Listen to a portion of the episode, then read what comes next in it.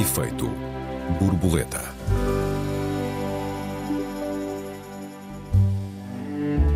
Devem as mulheres adquirir o direito a uma licença quando estão com o período, ou isso seria um privilégio, acentuando as desigualdades existentes e desigualdades para com os homens ou para com as outras mulheres? Bem-vindos ao Efeito Borboleta, eu sou o Joel Neto. Eu sou a Raquel Varela. Olá Raquel, boa tarde. Consegues decidir-te sobre essa questão? Eh, se deve ou não deve haver direito a uma licença para mulheres com dores menstruais?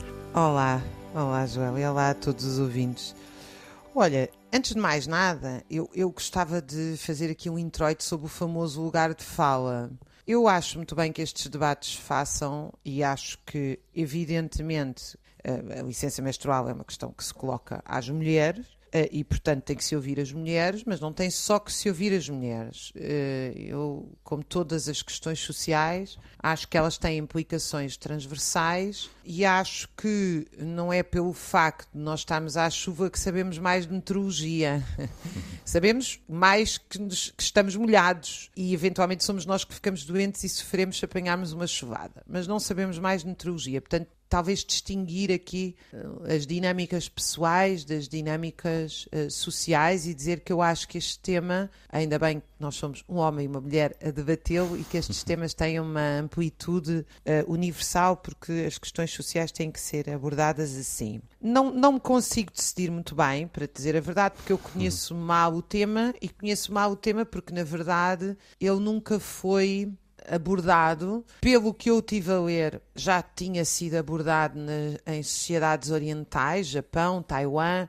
Há países que já têm algumas políticas direcionadas a esta situação, mas uh, no mundo ocidental, do que eu consegui pesquisar, a questão foi levantada na Itália em 2017, aparentemente pela primeira vez, e em Espanha uh, agora. E, portanto, é um tema em que eu não conheço bem todas as dinâmicas à volta disto. Quer dizer, o que, é o que eu posso dizer que me parece importante é, evidentemente, que uh, a menstruação. Uh, primeiro, não deve haver tabus em relação a isto.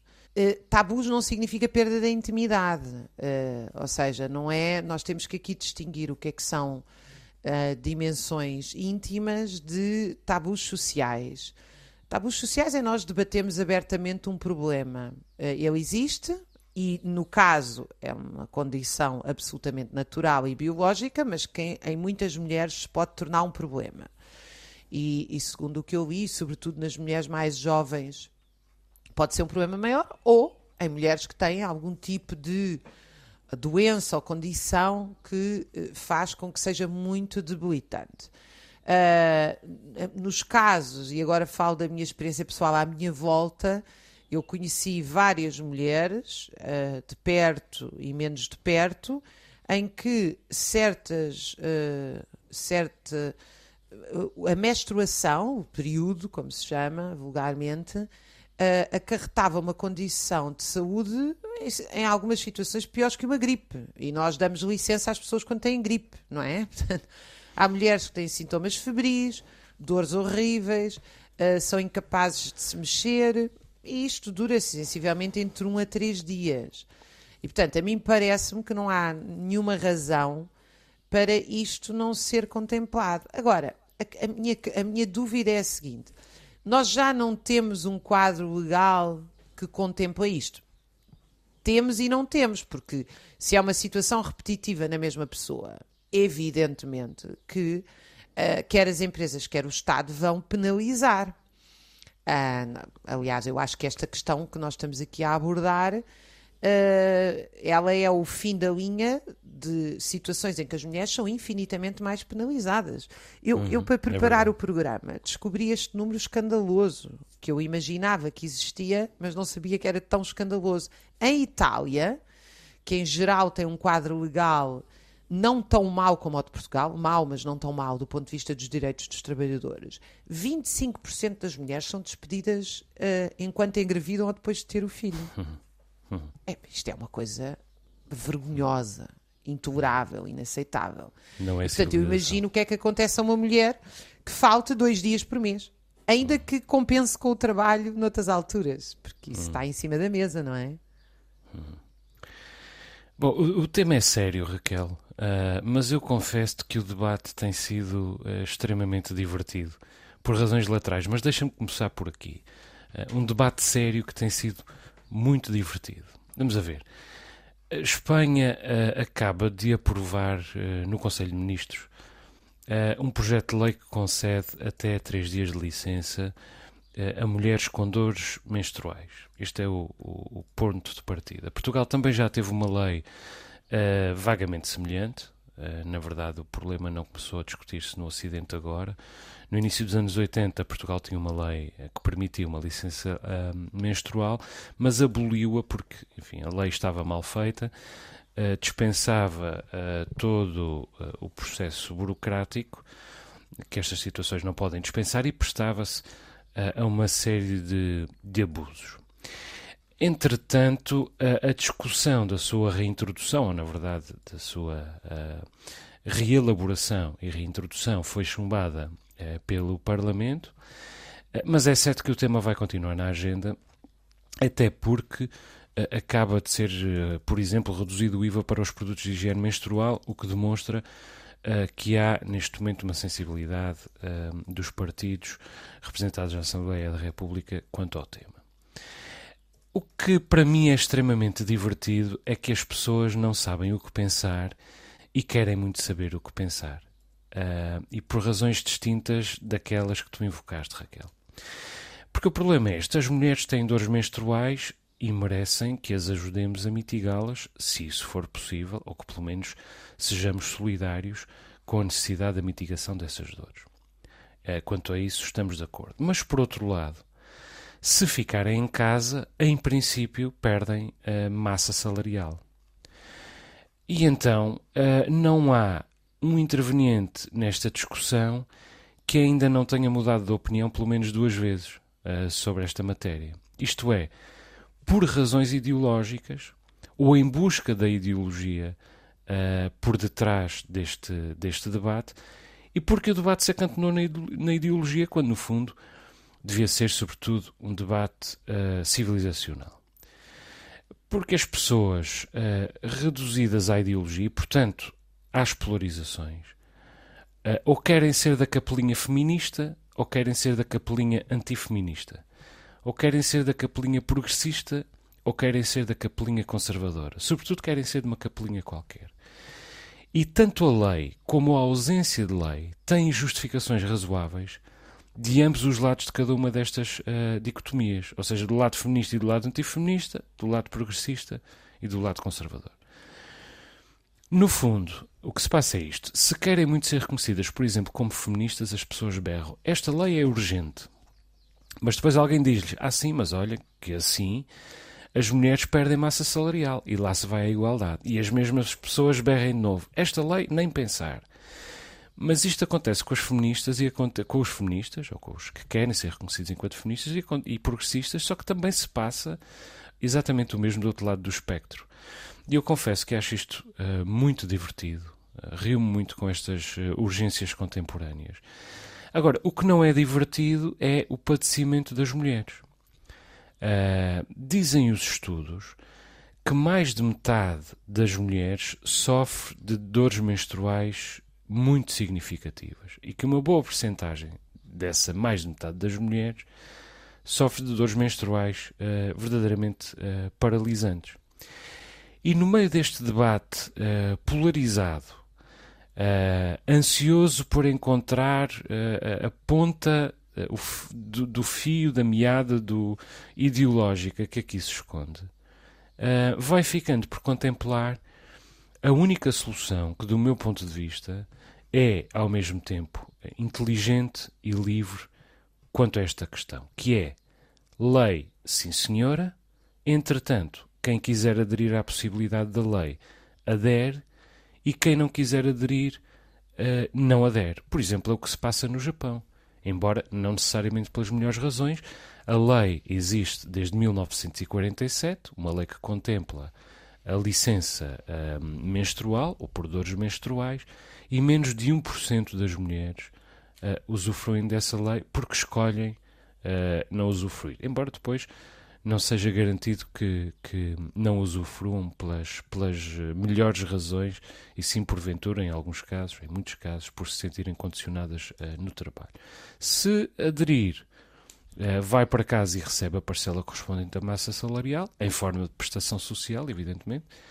Se não aderir, uh, fica a trabalhar, como sempre ficou, e com certeza conseguirá fazer o seu trabalho, porque se não conseguir, então de facto está doente, não pode mesmo trabalhar e, mesmo sem esta lei, já não poderia trabalhar e já se submeteria uh, à lei geral. O que é importante é que se protejam os direitos das mulheres, nomeadamente do ponto de vista da progressão da carreira, que é um dos fatores aqui em jogo. Mas eu, se calhar, por agora calmo, Raquel, uh, e ouço-te. Olha, eh, eu acho que tu tocaste aí num ponto uh, muito interessante que tem a ver com o que é importante é que se proteja os direitos das mulheres. E eu diria de todos os que trabalham, das mulheres também. Porque, porque é que eu estou a dizer isto? Porque aquilo que nós temos assistido, e esta, este governo espanhol não me surpreende desse ponto de vista, é que parte destas discussões, evidentemente, são fanatizadas, mas parte delas também fazem parte daquilo que é a pequena política, como dizia o Gramsci, a política de corredores. Porque uh, se dá um destaque completamente, quanto a mim, exagerado a, a propostas como esta, e nota que eu fiz a minha introdução inicial dizendo que, evidentemente, se as pessoas estão mal, têm que ser protegidas, faça outras questões que são disseminadas e fulcrais. Onde é que eu quero chegar com isto? Uh, eu, uh, na, há 15 dias, estive num dos estudos de trabalho que coordenamos a ouvir trabalhadores. Um deles, numa grande empresa que eu não posso citar, Uh, o caso está em tribunal, uma grande empresa famosíssima. O trabalhador altamente especializado foi despedido e, como não aceitou o despedimento uh, e até ser uh, formalizado o despedimento foram dois meses, o, os recursos humanos colocaram-no num famoso sexto andar vazio com uma cadeira e com uma mesa. Uhum. Ao final de dois meses, este trabalhador, que tinha sido sujeito àquilo que é uma tortura, não aguentou mais. Não aguentou mais, Como é saiu, é entrou em baixa psicológica. Uh, e as descrições que me fez são absolutamente arrepiantes. Uh, que era de ele ouvia com detalhe o som do elevador para cima e para baixo, porque no oitavo andar e no quinto havia escritórios a funcionar. Uh, e a certa altura o som do elevador já era um som uh, de alguém que está numa prisão em isolamento. Um, ampliava-se, amplificava-se o som do elevador. Hum. É uma coisa verdadeiramente horrorosa.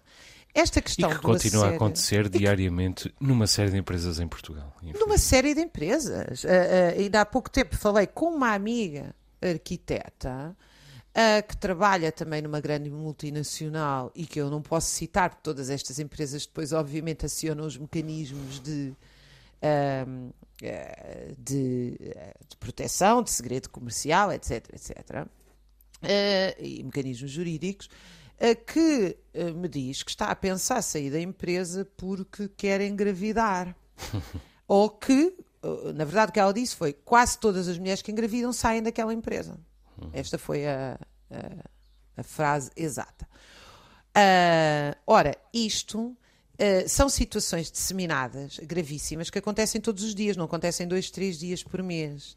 Uhum. E às vezes, uh, por exemplo, neste projeto de lei em Espanha, esta ministra uh, resolveu, ministra, secretária de Estado para, para a Igualdade, resolveu incluir o debate da redução do IVA para os tudo o que tem a ver com a higiene íntima das mulheres, nomeadamente coisas essenciais, como os pensos, os tampões, etc.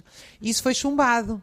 Quer dizer, uma coisa que é uma, uma, algo absolutamente essencial, a partir do qual as, as mulheres não podem deixar de usar, isso foi chumbado e fica o debate desta lei. E porquê que eu acho que fica o debate desta lei? Porque a sua concretização é praticamente impossível. Porquê? Porque depois a progressão na carreira, depois os melhores horários, depois os olhares de lado, depois os gares, depois o assédio moral, porque quem é que pode provar que o trabalhador foi posto uh, naquela empresa. A ACT, Deixa-me deixa interromper-te uh, aqui, Raquel. Nós estamos a chegar ao final da, da nossa primeira parte. Já retomas essa ideia. Para já, a música, com uma escolha da Raquel desta vez. Girl, You'll Be a Woman Soon, dos Urge Overkill. Até já. Até já.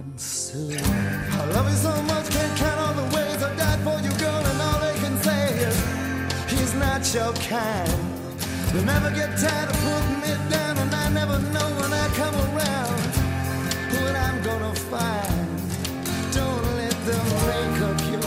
Efeito borboleta, segunda parte. Esta semana discutimos a ideia de uma licença para mulheres com dores menstruais, como Espanha se prepara para aprovar. Raquel, Há pouco falávamos de como se concretiza a lei, é uma dificuldade. Quer dizer, é uma dificuldade uh, nestas leis que, que visam proteger os trabalhadores. Porquê é que é uma dificuldade? Porque nós nunca queremos encarar aquilo que é uma verdade indiscutível. A nossa igualdade perante a lei não nos tornou mais iguais de facto em termos sociais, em termos reais no nosso dia a dia, porque os trabalhadores vivem numa hierarquia dependente, frequentemente uma hierarquia sequer eleita. Acho que é, aliás, um debate um dia para termos muitos giros, que é pode haver democracia quando não há democracia dentro dos locais de trabalho. Isto significa que, efetivamente, os trabalhadores não estão protegidos. E nota, quando não estão protegidos, também se dá o caso, que é bem possível numa lei destas, de haver muitas aldrabices. E às vezes também da parte dos trabalhadores. Porque os trabalhadores, quando não estão, primeiro, os trabalhadores não é por serem trabalhadores que são pessoas eticamente irrepreensíveis. Isso não, não existe. O que existe, sim, é uma posição de fragilidade. Uh, e uh, a minha experiência, enfim, tenho já largas anos a estudar isto, é que os trabalhadores, quando são bem cuidados e quando gostam do que fazem, até trabalham mais do que deviam. Mas também é verdade que quando não estão felizes nos locais de trabalho, começam ou lutam coletivamente ou começam a utilizar subterfúgios e a aldrabice generaliza-se. Também há essa possibilidade numa lei como uhum. esta. Portanto, quando eu digo que a lei não se concretiza, não é só a proteger os trabalhadores. Isto pode uhum. criar situações em que uh, uh, há. Porque depois volta. Quer dizer, tudo isto parece muito bonito, mas como é que se concretiza?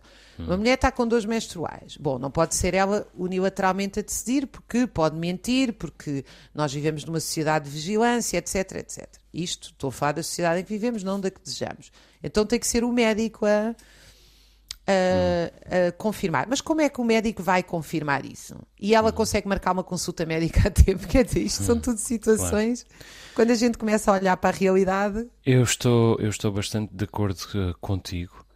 Uh, e aliás, essa, essa é, é, na verdade, a essência daquilo que eu penso sobre este tema. Deixa-me só recordar aos nossos ouvintes que isto vem a propósito de Espanha. E aquilo que foi aprovado em Espanha foi uh, todo um pacote de medidas sobre uma série de direitos uh, sexuais e reprodutivos e que prevê várias coisas relevantes, nomeadamente a liberalização do aborto para raparigas a partir dos 16 anos de idade, sem autorização dos pais, note e também, como discutimos hoje, eh, uma licença de três dias para mulheres com dores menstruais. A Ministra da Igualdade espanhola uh, explicou, aliás, cito, quando o problema não pode ser resolvido clinicamente, acreditamos que é muito sensato que haja direito a uma incapacidade temporária. O Conselho de Ministros aprovou, agora uh, será a vez do Parlamento se pronunciar, mas parece provável, evidentemente, que a maioria de esquerda aprove este pacote uh, legislativo. E, claro, vale a pena perguntar uh, se, não havendo este projeto de lei em Espanha, discutiríamos a necessidade em Portugal. de repente é como se o assunto se tivesse tornado da noite para o dia uh, um direito fundamental. Um, mas eu creio que o problema aqui é o da noite para o dia, não é um direito fundamental. Vale a pena também recordar que há uma série de países que já têm em vigor diferentes tipos de licenças menstruais e são países de estirpes muito variadas. Países ricos, como o Japão ou a Coreia do Sul, países remediados, como Taiwan, e países pobres, como a Indonésia ou uh, a Zâmbia. E isto para já não uh, falar de facto de termos uh, elencado aqui tanto países asiáticos uh, como africanos, mas curiosamente não muitos países ocidentais. E porquê? Porque além das dores menstruais estão em causa um, pelo menos mais três elementos que os Estados ainda não conseguiram articular devidamente. e vai um pouco ao encontro daquilo que estavas a dizer, Raquel, que é, esses três elementos são os salários, as retribuições variáveis e a progressão na carreira. Isto é, para já não falar no ambiente de trabalho, eh, incluindo assédio moral, etc, etc. Uh, as mulheres que usufruam de licenças menstruais uh, correm sérios riscos de ver pelo menos um, talvez dois, ou mesmo três desses direitos afetados. Ou seja, salários reduzidos, porque os dias de baixa não são pagos na íntegra, retribuições variáveis reduzidas, essencialmente pela mesma razão, e progressão na carreira condicionada por, digamos, eh, um uh, suposto menor contributo para o bem do empregador. E o problema é este. Parece-me razoável que os dias de licença menstrual uh, não sejam pagos a 100%. Uh, e não porque os pacientes de cancro ou de doenças autoimunes também não recebem os dias de baixa a 100%. Isso seria justificar uma, uma injustiça com outra injustiça. Mas porque o trabalhador que está de baixa realmente não tem uma série de despesas durante esses dois ou três dias que os que estão a trabalhar têm. Parece-me justo que se encontre uma, uma forma, uma bitola razoável para calcular uh, essa poupança. Mas pelo menos a progressão na carreira devia ser salvaguardada pela regulação do Estado. E não é. Uh, nem nos casos das licenças menstruais, nem, aliás, noutros casos, como por exemplo as menopausas, a maternidade ou a muito transitória gravidez. Quase sempre a mulher, como tu disseste, Raquel, acaba uh, penalizada e o Estado continua absolutamente impotente uh, em, em, em, face a isto. Ainda há dias, uma jovem uh, amiga cá de casa, que tem 27 anos, uh, profissional de, de, excelência, reconhecidíssima nas próprias retribuições variáveis anuais da sua empresa, que é uma multinacional, foi preterida no acesso a uma promoção porque assumiu que quer ter filhos. A empresa chamou a ela, chamou também uma colega mais jovem que ela própria tinha contratado foi perguntada a ambos: quer ter filhos? Ela disse que sim, a outra disse que não, e foi a outra, evidentemente, que foi uh, promovida. Uh, e não há fiscalização. Uh, as, as, empresas, neste momento, já nem se autocensuram ao expressar a pergunta. Não há qualquer tipo de limite sequer formula, ao formular esta pergunta. Portanto, a minha opinião é fundamentalmente esta: a licença menstrual é uma boa ideia uma justa ideia, mas é preciso que o Estado corrija uma série de erros e de procedimentos, tanto a montante como a jusante.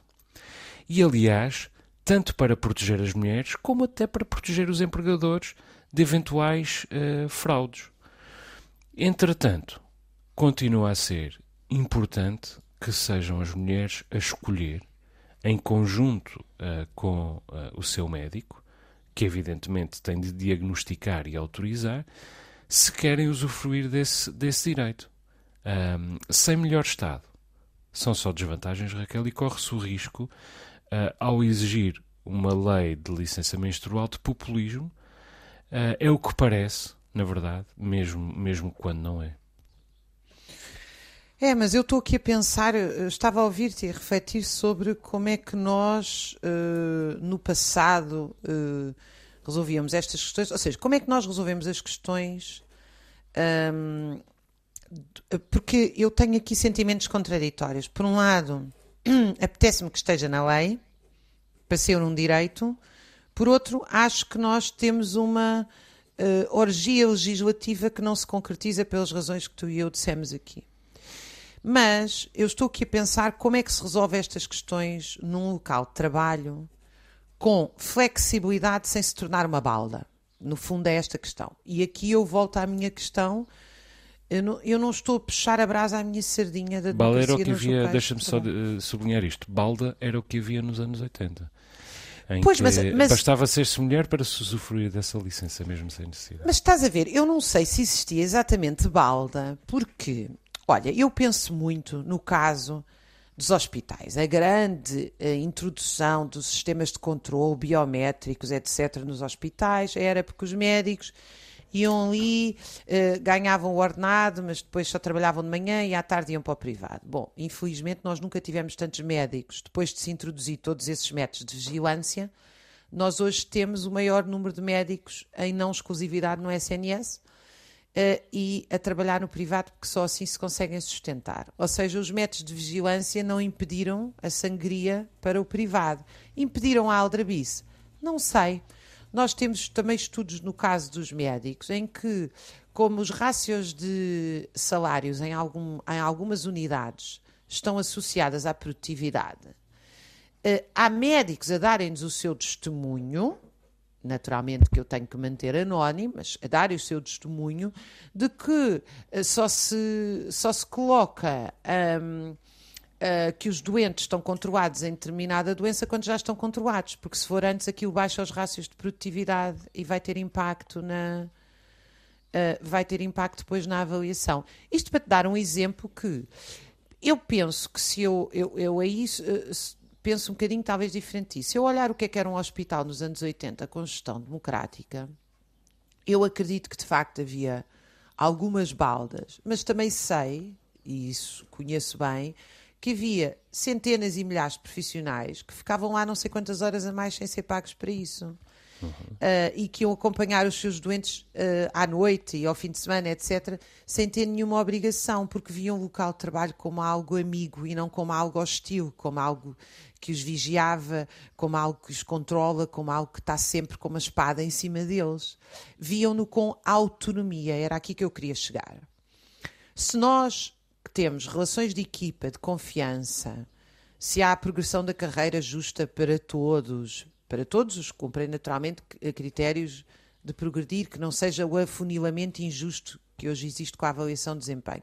Se nós temos isto tudo, eu acho que pode haver flexibilidade nos locais de trabalho para conhecer as pessoas e perceber: olha, a minha colega X sofre mais com a menstruação. Uh, Dame, porque é que estes dois dias deixa estar? Uh, ficas em casa ou descansa mais, compensamos nós o trabalho, mas daqui a 15 dias, eu que não sofro com a menstruação, mas tenho que acompanhar um, um, um, amigo com problema ao hospital, ou seja o que for. quer dizer, este tipo de situações neste momento não existem porque está tudo metrificado, está tudo uhum. padronizado e entrou tudo no Excel. E, sobretudo, por uma relação que para mim é fundamental, que eu junto à autonomia, que é confiança. Como não há confiança, toda a gente é suspeita. Então, tu aí acaba por pagar o justo pelo pecador, que é a maioria das pessoas não abandona o seu local de trabalho, é sério no local de trabalho quando está bem, mas nós acabamos por incluir um sistema e, e, é por isso é que eu falo em orgia legislativa. Nós realmente acreditamos que por escrever no papel as coisas se vão cumprir. Isso não é de todo verdade. Hum. Um, Deixa-me deixa insistir na importância de ser a mulher a escolher uh, aderir ou não à lei, uh, caso haja lei, caso venha uh, a haver a lei. e evidentemente falo no caso das dores serem, não serem tão paralisantes que não a atirem para uma cama de hospital. Estamos sempre a falar de dores suportáveis, ainda que horrorosas. Caso contrário, repito, a baixa é inevitável, nem sequer seria preciso uma licença menstrual para isso. Falo em a mulher, uh, de ser a mulher a decidir, porque é o que acontece uh, Europa fora em relação a muitas coisas, com as mulheres uh, e até com os homens. Há países onde, tanto entre uns como entre outros, embora sobretudo entre as mulheres, mas por opção, há contingentes enormes de trabalhadores eh, que só trabalham uma parte do mês, ou uma parte da semana, ou uma parte do dia.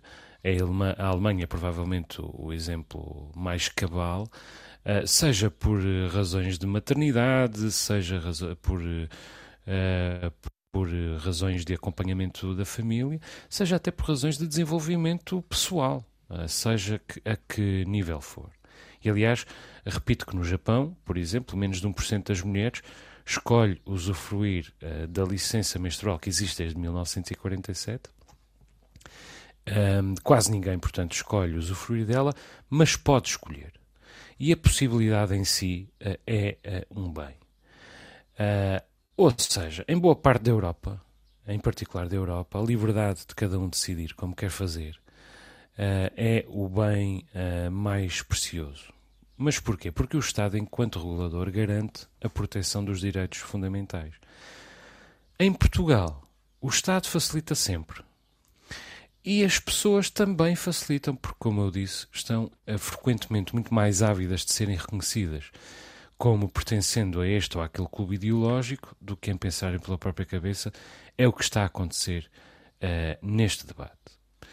Portanto, eu fico uh, na expectativa de que a ideia volte ao, ao, Parlamento e que, entretanto, repito, não se cinja ao problema menstrual, mas considere também a menopausa, a maternidade, pretexto para, para tantas injustiças, uh, a gravidez, evidentemente, e até outros géneros de convulsões hormonais, inclusive masculinas. Mas isto já para não falar uh, do cancro, uh, que é, uh, como se sabe, razão de tantas baixas de longa duração em Portugal e não só, as doenças autoimunes, a doença mental, ao mesmo tempo tão subvalorizada e tão objeto de fraudes em Portugal, os acidentes, etc, etc. Muitas das pessoas que sofrem destas doenças, quando sobrevivem, nem sequer se reformam com o tempo todo uh, de, de, trabalho. Portanto,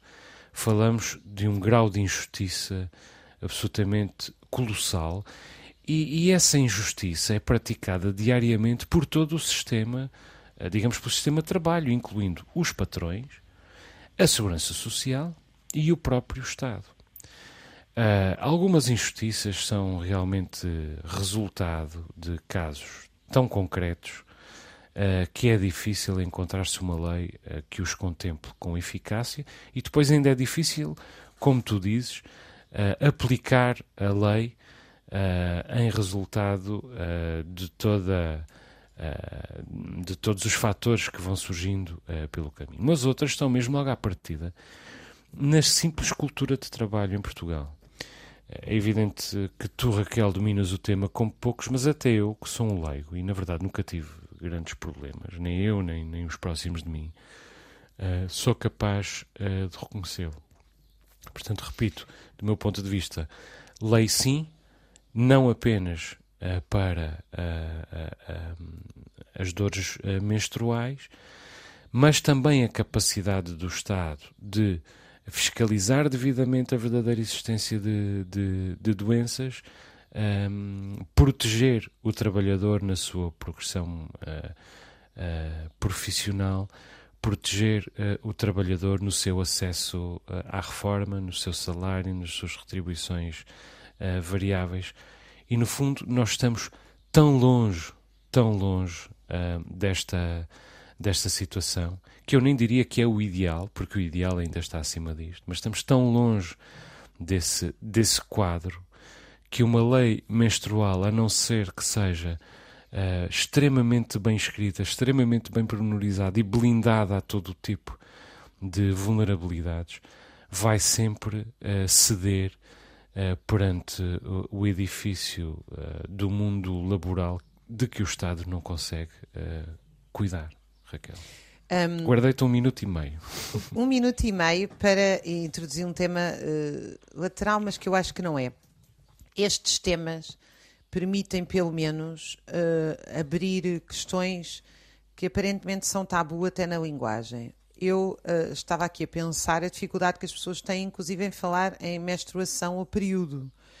Uh, mesmo, quer dizer, a, a, coisa é apresentada ainda como uma coisa suja, porca, uma, uma coisa que nos completamente, digamos, não é completamente, mas é tem, tem uma conotação menos natural do que devia. E eu acho que pelo menos o debate, se não se não tiver nenhum efeito no campo laboral, que eu acho que não vai ter como tu, uh, abre-nos esta, abre esta questão.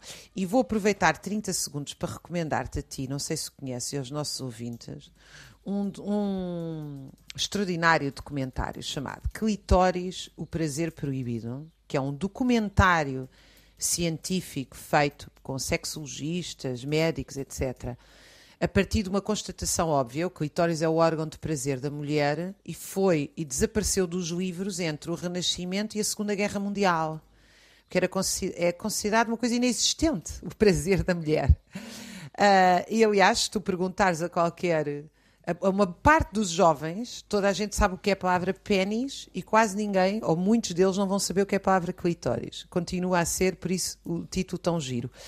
E eu entrei nesse, entrei nesse documentário uh, e no YouTube aparece este vídeo pode ser impróprio para alguns utilizadores. é fantástico, não é? Fantástico. Muito bem, à disposição dos ouvintes, uh, efeito borboleta.rtp.pt, perguntas, perplexidades, protestos, sugestões. Para a semana discutimos a eventual legalização da prostituição. Saímos com uma escolha minha desta vez, Happy Bleeding de PJ Harvey. O efeito borboleta volta para a semana. Até lá. Um beijinho. Excelente escolha. Até para a semana.